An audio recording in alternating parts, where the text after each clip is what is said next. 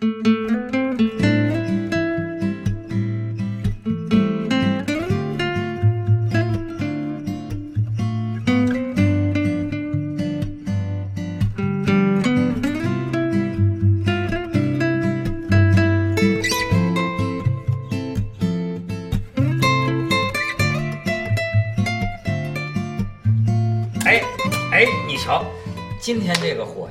我跟你说，文道可以理解成《哈利波特》的里边的火，怎么了？因为今天呢，我的这个御用女巫来了，不，对他刚刚才说你的子宫很强，我的第三宫哦，第三宫，子宫到底什么叫第三？宫啊？哎，这个待会儿可以解释，但是咱们今天先都得说一说哈，人是有缘分的，就是不，他不是随，你你知道我怎么认识他啊？嗯，他原来是咱们凤凰卫视的新闻主编。嗯嗯，你说今天成了个搞封建迷信的，这说明我们的新闻可信度有多高越来越高了。过去原来这个凤凰卫视做新闻，首先都是先看星盘啊。对，没错。你这个台前幕后都能收编啊。哎，不是，他是离开了凤凰之后，我你再把它收编回来。对对对，他要是还在凤凰呢，这儿真你就属于兔。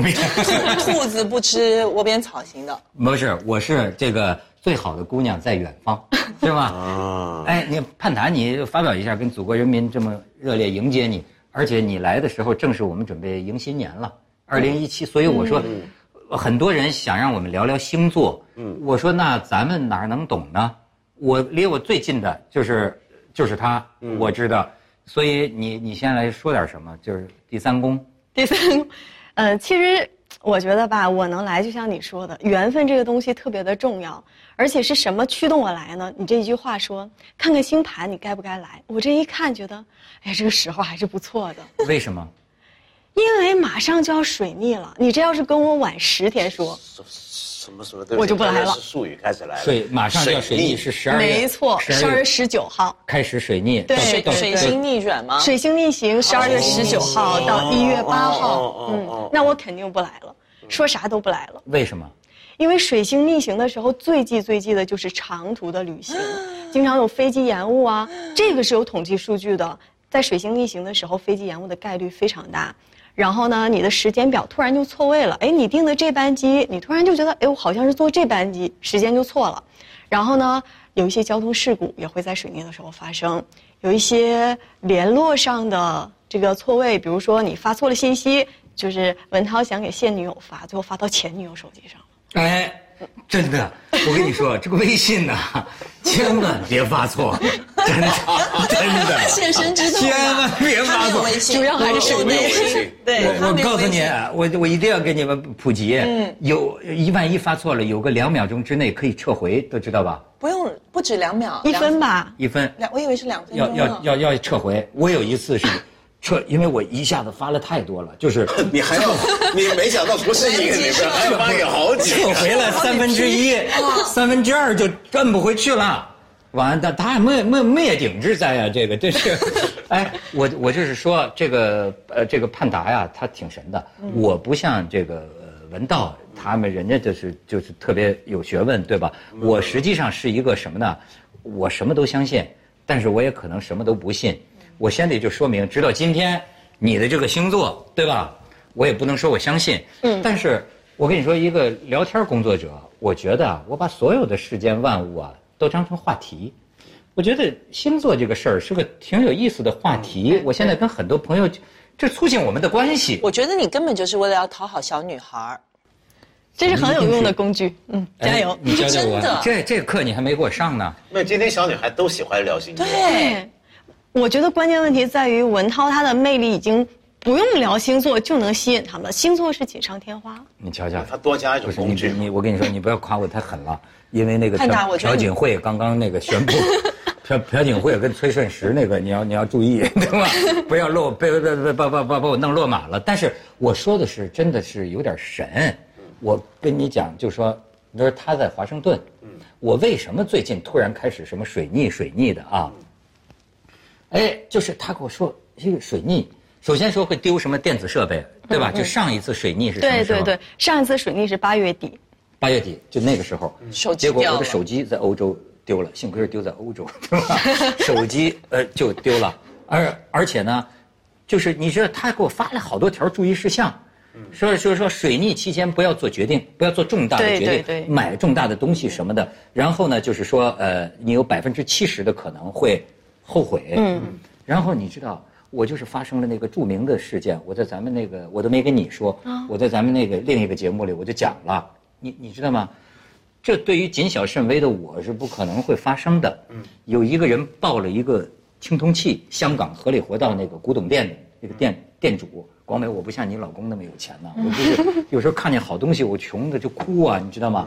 但是他抱来，他说这个都好，哎。一百五十多个字的铭文呢，你知道这个这简直是这非常好的这个一个一个书法是就是铭文，然后呢，他本来呢是报来给我看一下，我买的是一个小东西很便宜的，他说我报来这个给你看看，结果我当时啊不知道怎么我放下，放下你不能拿走，给明星翘这个水逆了这，个流腻了。流了点哎，他就说他说啊窦窦窦先生啊，这个好像不是你的消费水平啊，你平常没有买过这么贵的这个东西啊。然后我竟然就跟他说，我说我分期付行不行？我几乎我几乎把我银行里所有的现金存款，我付这个首期。我说我今天给你，我说以后能不能分分三期啊？对不对？分我想的是一年付清啊。最后他就给我留下了，结果水泥过了。我就后后悔了。我就天天看这个，不是生活出现困难了。你你广美，你们没发生过这种事儿吧？我没有，我们没你冲动。我没有。我我告诉你，有一个咱们都知道的一个偶像派的明星，在上海就发生过这个事儿，就是太喜欢了，去看房子，嗯，根本买不起，但是太喜欢了，扔下三十万定金，要不是性情中人，扔下三十万定金就走了，最后发现自己完全支付不了，还是托这个行业内的大佬去说情，怎么怎么着把这定金退给人家。我就犯了一回这个事儿，到最后就丢脸呐，就是说丢脸呐，我就最后就说，实在是，主要是那边人呐，人家卖家那边催的钱也急，没想让我拖那么长时间，人说你付吧，你能不能早点付？我也需要钱，这下也给了我一个话头，我说你看，既然这样，你又要的比较急，咱本来说好是长时间的嘛，对吧？我说那这个我又不好意思，就就就退退给你。那个时候我就想起你说的，哎，就他就说不要做重大的决定，我觉得魔怔了。我一辈子，你你一辈子都不会干这样的事儿啊，对吗？几乎好像没有。对呀、就我把我全部的存款就发过去了，最后幸亏人家还肯退给我，是对问题就是说水逆的时候，每个人都会水逆，都会遇到水逆啊果说上一。次水逆是八月底底嗯，对，我就没有发生那过买了一对个青他发铜器这个 后悔的事儿。对他这个是不是跟，摩羯座的就有什么关系了？呃，其实水逆是这样的，就是每一次水逆吧，它是发生在不同的星座。对，有一些星座的感知力、影响力它就会更强一些；有一些星座的影响力呢，它就会弱一些。那你那个时候呢，可能正赶上星象，然后再加上你在买之前没有给我发微信，所以一下子。那我好奇凡事都，得问女巫。不，我我好奇看，那像像现在你这么熟悉星座的事情，研究这个做这个事情，那你平常是不是做什么决定之前，你都会自己先，呃，先起一个盘来判定呢？我是这样，我在做重大决定的时候，确实是会的。其实这个、哦还不至于说买咖啡的时候啊、没有，这个确实是跟就是咱们古代择吉日有一点儿像。嗯，就不说我，你们知道，就是美国很多前总统他是特别信星座的，嗯里根总统夫妇尤其是这样。是就这两个夫妇，对这两个夫妇信星座到什么程度？跟朴槿惠有点像，嗯他们就有一个私人的占星师，然后这个占星师呢，后来发展到他不光是看我里根夫妇他们两个的生活呀、性格呀、发展呢，他参与到国事当中了，是，所有的美国当时的外交，这后来是件事儿的，这个。对对对，所有美国外交内政什么时候出访，什么时候接待，全要起盘，那将来我的败亡就归在你身上。责任重大。哎，广美，其实就最早我们大陆人还不太兴的时候，我就最早是从台湾朋友那儿啊，话里话外全是拿着星座来聊关系。对啊，我我说我们小，我比较小的时候，真的是很小的时候，就是基本你不看今天的星座的这个这个趋势，你都不不敢出门，先走左，先踏左脚还是先踏右脚，你都决定不了的。就是小时候是就是。我真的觉得这有点走火入魔了，但是真的是只有小的时候，小女孩才会这么做。我觉得现在好，身边好多那种九零后、零零后小女孩也是这个样子。所以为什么我说你今天选这个话题是为了，讨好小女孩嘛？没有，但坦白讲，有时候我觉得我说扯远一点，我说回台湾那个情况，就相信星座，那也有一些喜是喜欢玩紫微斗数的，变成一个文化界的事情，它还不只是小女孩。在台湾是所有的文人、作家、学者也都喜欢，喜欢到一个地步，就是我在台湾参加那些作家聚会，是整个晚上没有人在聊文学了，对，聊的就是星座，不是什么小女孩。然后呢，甚至到了一个什么地步？这是什么群啊？对，这太奇怪，知识分子。我们事业蓬勃发展，然后甚甚至到了一个什么地步？我觉得有一次是让我觉得我无法忍受的地步，是有一部米兰昆德拉的小说。被翻译成中文，然后有人要给他写导读，那这种事儿我也干得多。我们都知道，世界各地，比如说你有本什么书，找一个本地你觉得信得过的人给他写导读。我们一般写这个导读要介绍这本书的文学成就，这个作家他的作品的特色怎么样怎么样。你知道那个台湾作家怎么给米兰昆德拉写导读吗？给他谈星座，米兰昆德拉是什么星座？他当年怎么样怎么样？所以他这个，当当然米兰昆德拉本人曾经写过星座专栏。在捷克的时候，嗯，那还有点靠谱，但是问题是你怎么给他的小说写导读，也全篇大论就星座。我说只有台湾能发生这样的事儿，而他们没有人觉得有问题。所以我那个时候坦白讲，我对星座有点敬而远之，就是我看怕了。我觉得这个这个已经到了一个地步，就是对来谈学术话题。我们今天康德这本书怎么样？呃，讲康德，讲着讲着。康德不会这么想的，为什么？你怎么知道？你这哪句话看出来我解读错误？你看他是什么星座？我说这，这这我到了这个地步，我就没法没法没法聊下去，没法聊了。你觉得你真心相信吗？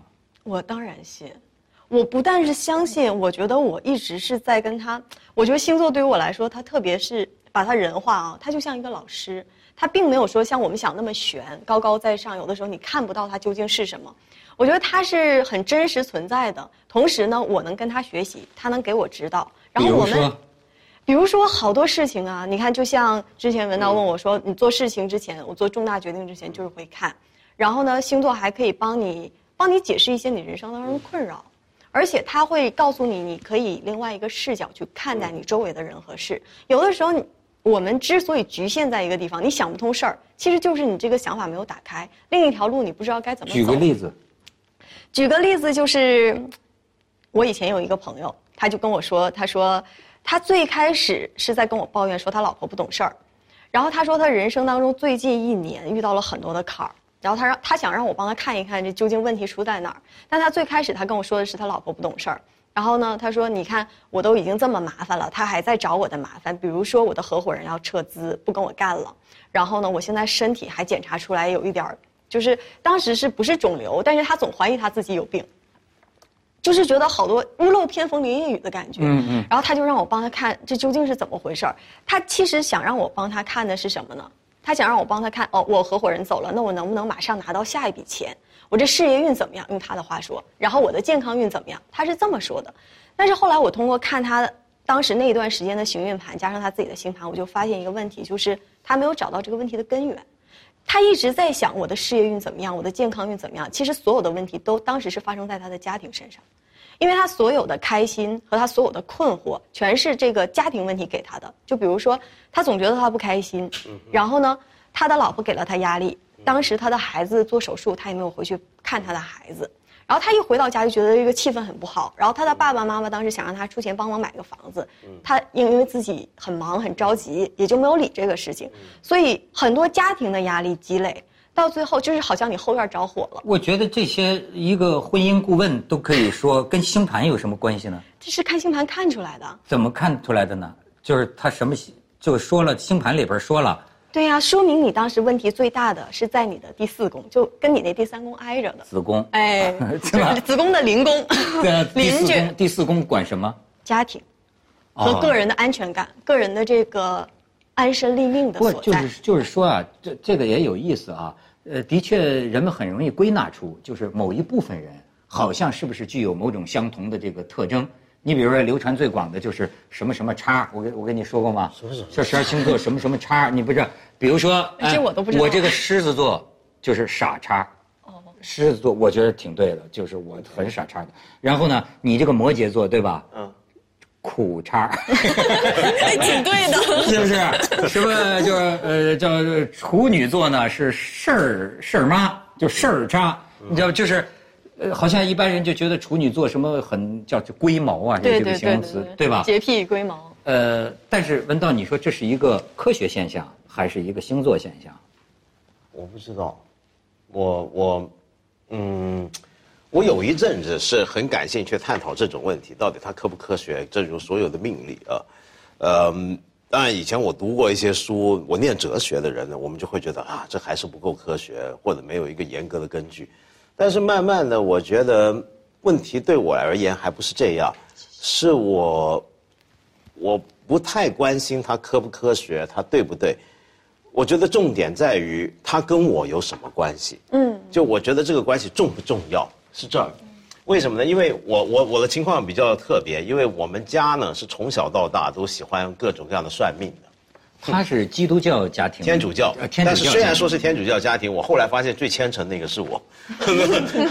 我们我们家天什么都算过，什么紫微斗数啊、四柱这边风水啊，这中西结一大堆。那么结果我这么看下来十几年，我是从小被人算大的，我就发现，嗯，那些算命的都没发达，还不是这样，而是没有预测到你的现在。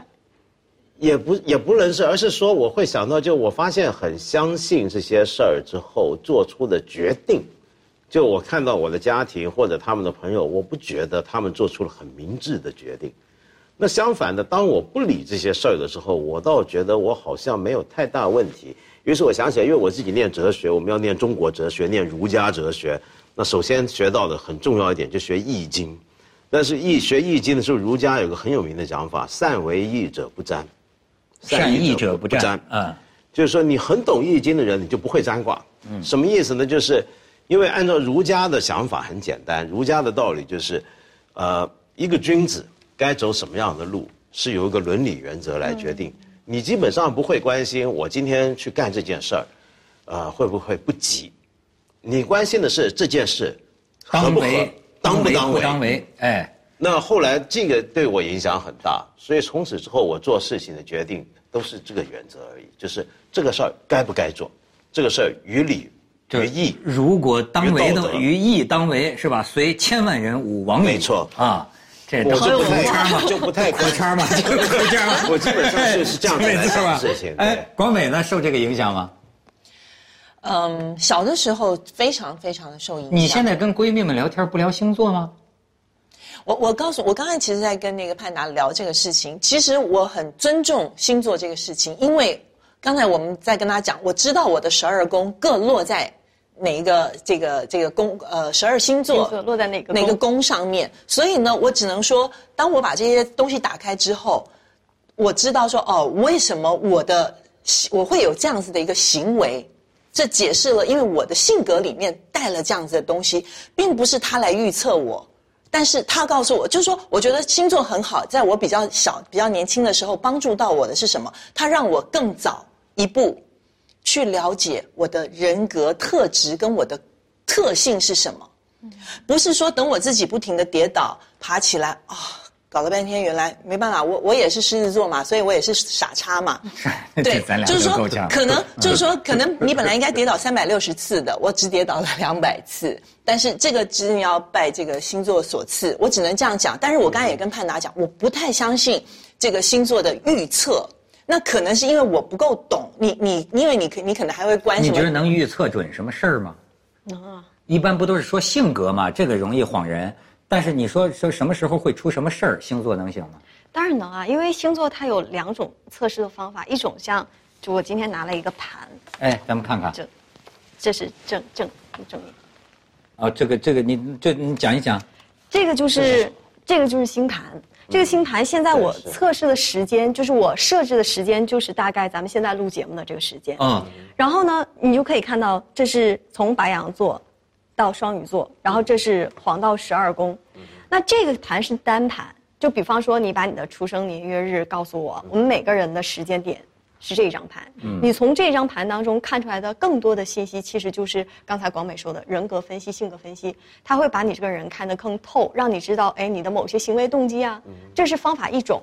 那有第二种就是文涛你说的预测，预测就是说，呃，你把你自己的星盘跟要么就是行运盘，就跟现在的星象，就现在这个时间这个盘结合在一起，你就知道哦，我一年之后这个是什么事情会好，什么事情会不好。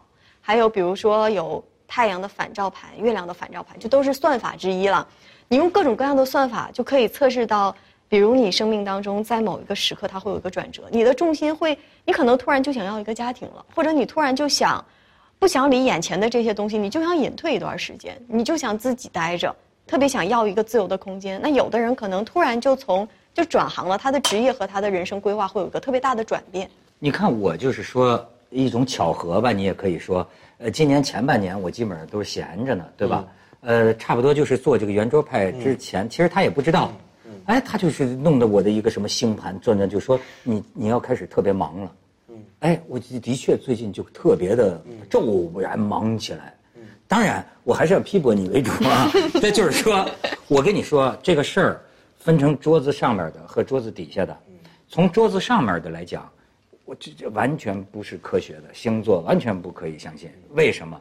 从一九四四八年，从这这几十年来，西方科学界做过多次你有据可查的这个实验，比方说，呃，这个这个两千多人。两千多人把这个呃这个性格特质或者对应的什么呃盘发给你，就是叫双盲嘛，对吧？双双盲实验就是不实验组不知道对照组，对照组不知道实验组，让你们选就不会受到任何暗示。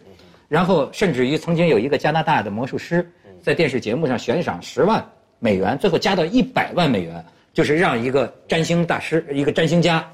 就是说，呃，让看一个人跟一个人谈话，觉得他自称我跟这个人谈谈，知道这个人的什么信息，我就能说出什么来。反正就是说啊，最后检验的结果正确率一般在三分之一左右，这几乎就是蒙的。而且呢，呃，科学上、心理学上有一个解释，叫什么母效应，什么纳姆效应，什么一个什么母效应啊？这个母效应说的，呃，我比较接近，从科学派来讲，我比较接近这种说法，就是。人呢，比较容易接受一组关于性格描述的，呃，就模糊描述的一组特征。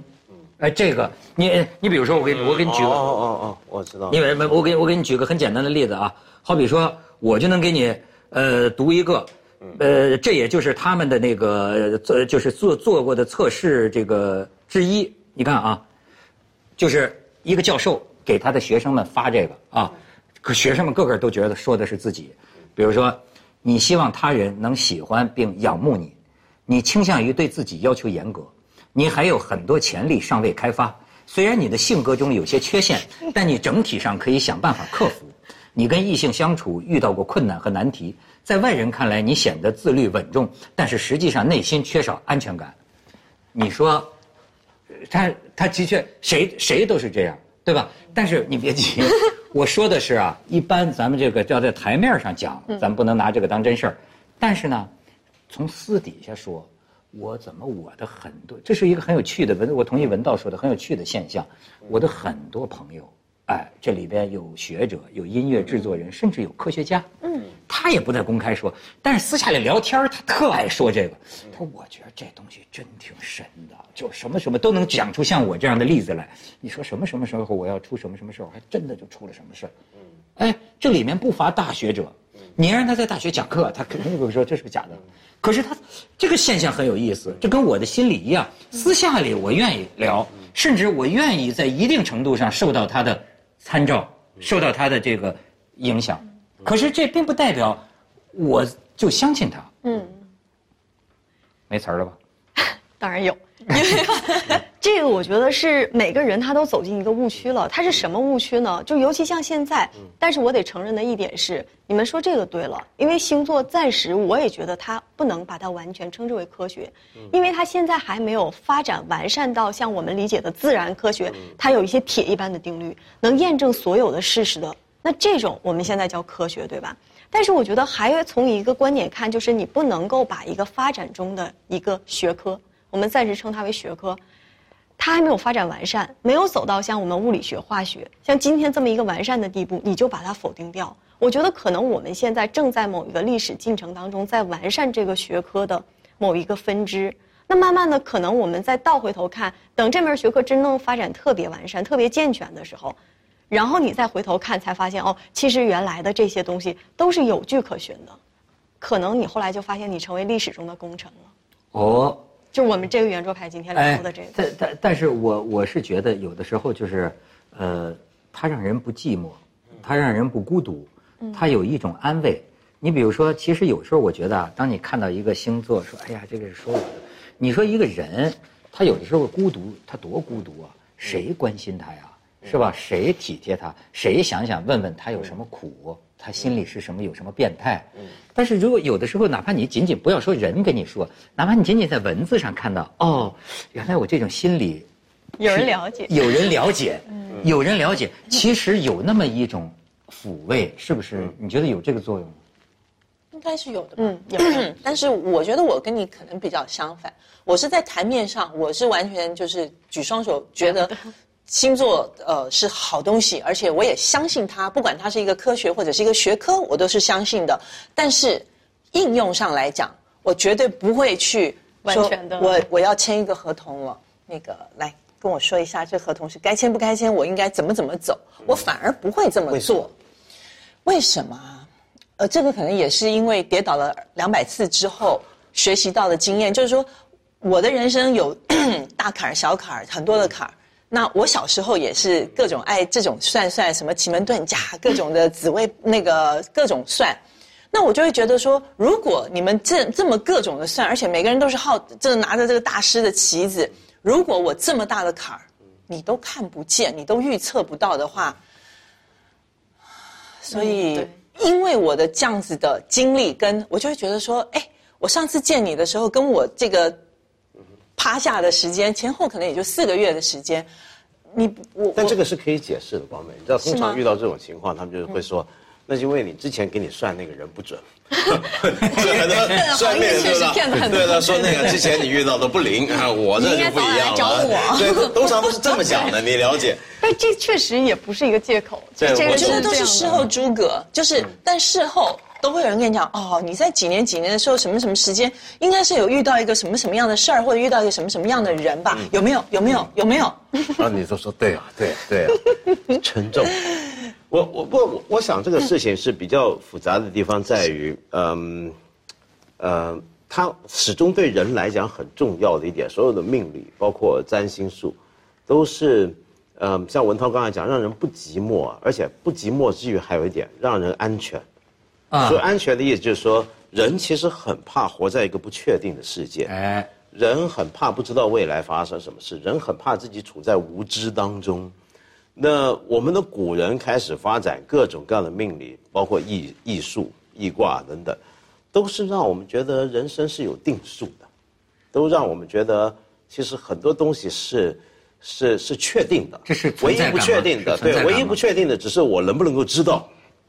所以问题在于我有没有办法知道，而不在于那个东西确不确定。其实这个我有一点点反对的观点。你肯定要反对，因为我觉得你刚才说的那个更像是算命，就是我铁口直断，我把你未来。你今天会赚钱，文涛明天会成百万富翁，这种事情我把你铁口直断，我告诉你。或者说，当你带着疑惑来找我，你说：“哎呀，我究竟这条路是选 A 还是选 B 啊？我不知道，你帮我选一个。”哎，我去帮他选一个。那这种更贴近于你讲的，像是一种算命。但是我觉得星座它还有一个很重要的，就是刚才跟你说的心理安慰，它有一点相似的，就是说我要帮你找出你这个事情动机的本源。就像你说，为什么性格描述大家都接受？其实它性格描述是第一步，它还有第二步和第三步。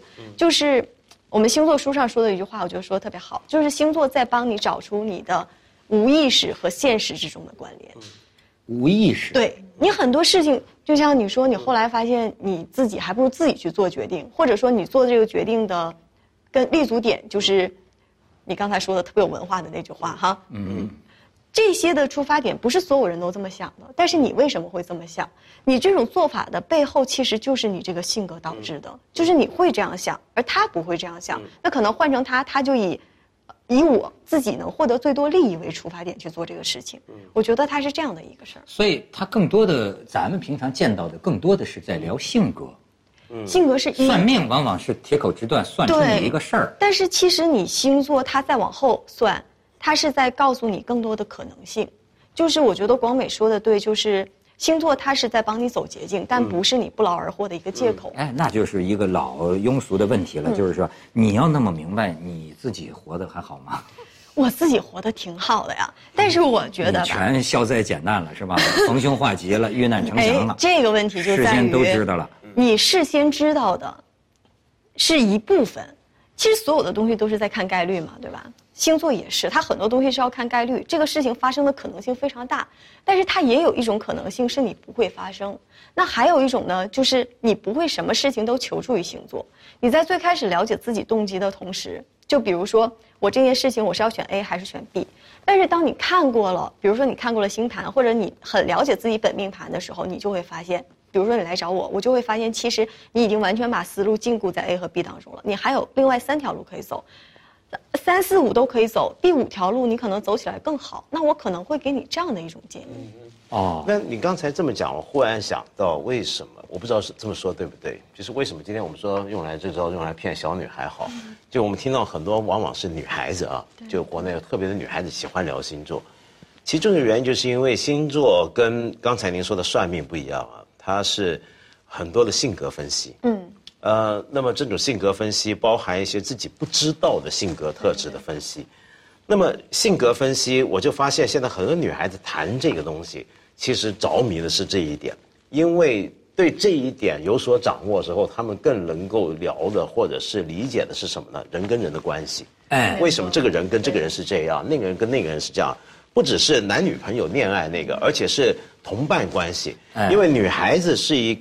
就就心理学上面讲，女性很关注关系，对对，就比起男人，男人关注通则性的，女人很关注彼此的相处，所以女孩子喜欢谈星座，其实是把它用来当成一种理解人跟人关系的一种通道，是不是这样？哎，你说的挺好，我我就觉得，其实就说我是说星座，至少我觉得有个正面作用，就是，呃，它让我们去探索人生。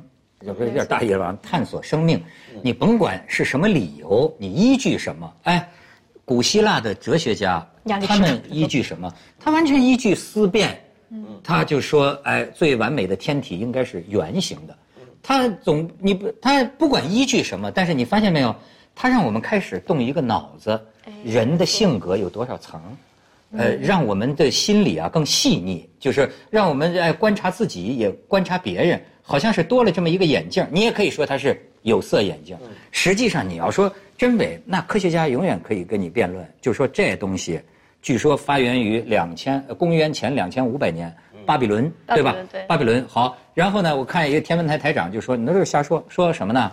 这么几千年来啊。”这个地球的这个黄道啊，这个这个黄这个这个黄道，所谓黄道十二宫啊，地球的那个轴啊，自转轴啊，它不是这么，它有岁差，它这这有个岁差。嗯，实际上现在已经多出来了一个星座，叫蛇夫座，第十三座。说那你根本你都对不上，那纯瞎扯。好，你这瞎扯，你来来，星振兴家说一说。因为每次这天文台台长，我觉得你找这新闻员也不太对。嗯。每一次吧，就是天文学上的学者都要再跟星座学澄清一下，说我们没有跟你说这个蛇夫座的事儿。星座其实它更多的这个本源是对的啊，它是按照这个黄道的轴线来取这个黄道十二宫，但它更多的其实它是一个符号。就它走的是黄道的星，对，但是天文学是什么呢？天文学发现的星座就像我们天上，它有八十八个，它不光是十二个，它有什么大熊星座、小熊星座、星仙女座，它都是在天上的，蛇夫座也包括在上面。所以说，它这个两个啊是完全不同的概念。对，星座它是完全是固定的，不然星座词英语的单词除了这个 constellation，它有 sign，就是符号。它就能够代表星座了。，所以它真的就像易经，这很多的比较复杂的命理系统都经历过这么一个过程。就它它一开始脱胎于某种自然现象，嗯，比如易经可能最早是来自于一些的，呃呃，我们知道，比如说像戏词或者卦，其实是来自于对于焚烧甲骨之后的现象的一些的判定，嗯。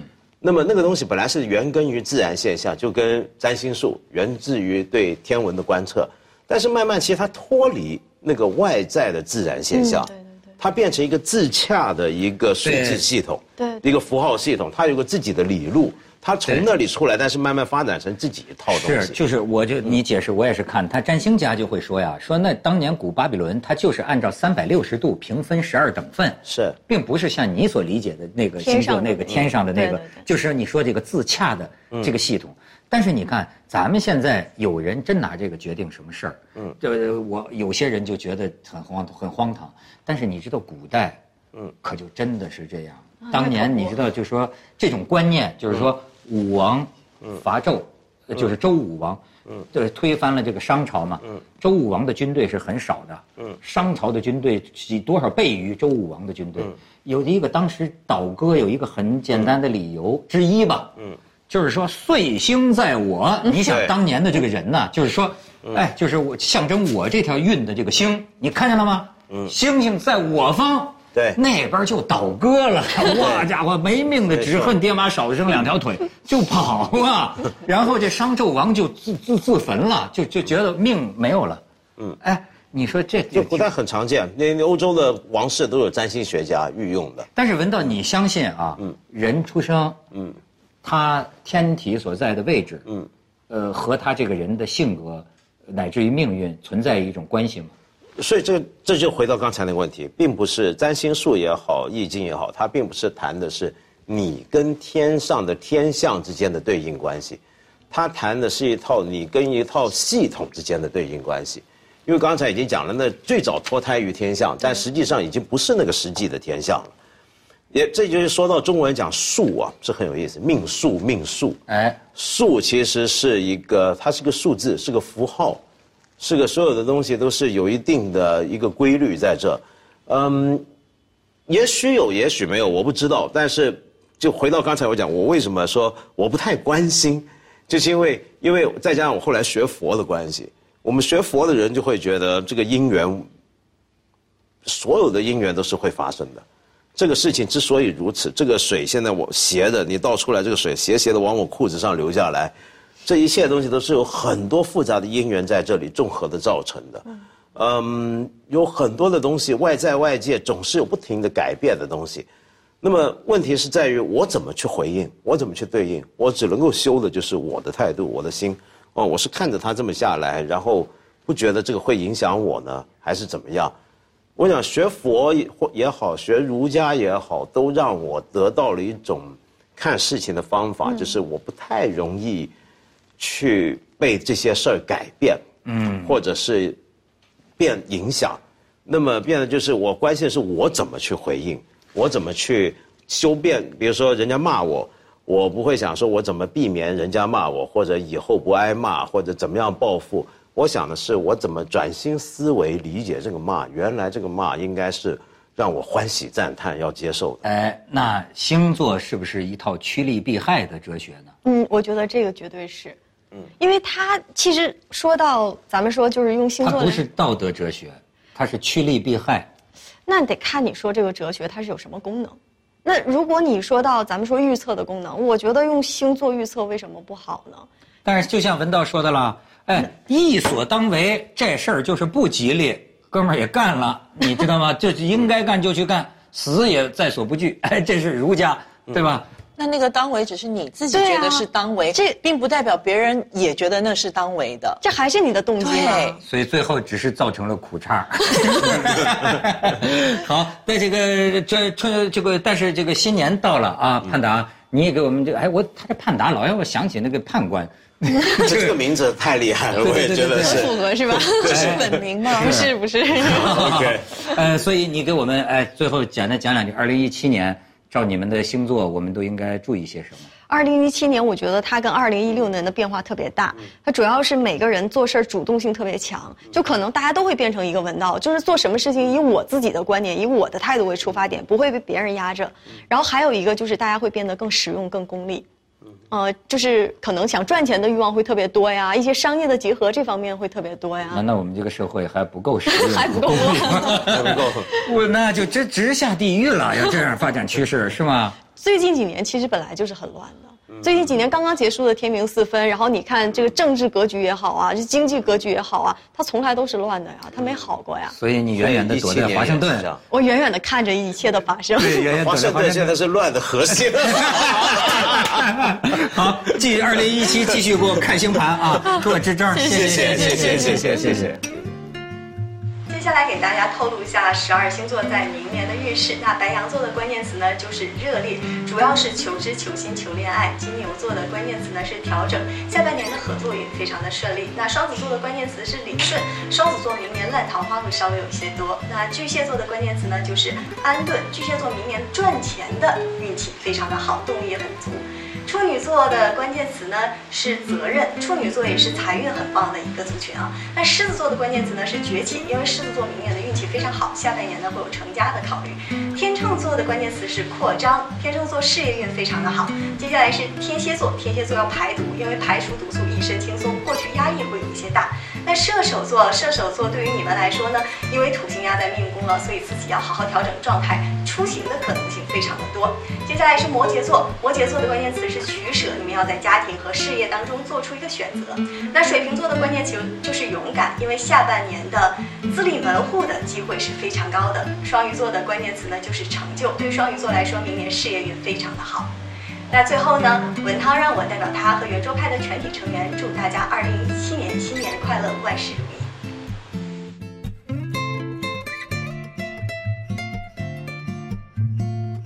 已经到了一个地步，就是对来谈学术话题。我们今天康德这本书怎么样？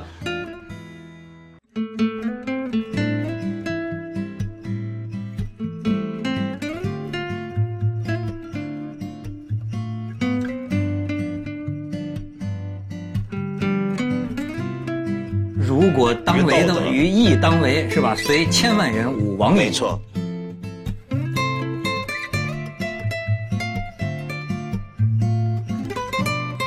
地球的那个轴啊，自转轴啊，它不是正，它有岁差，它这这有个岁差。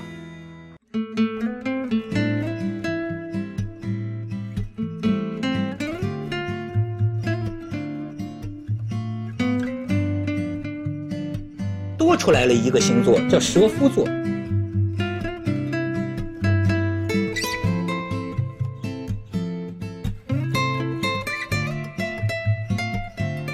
这个地球的这个黄道，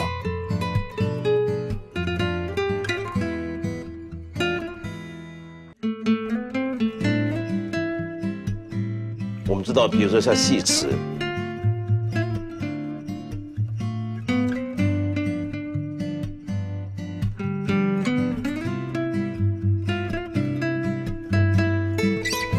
就是说岁星在我。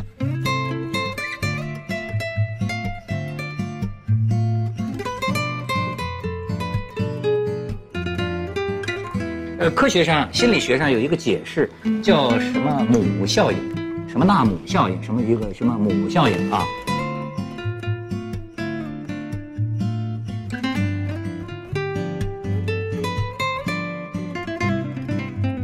就说这东西，据说发源于两千公元前两千五百年巴比伦。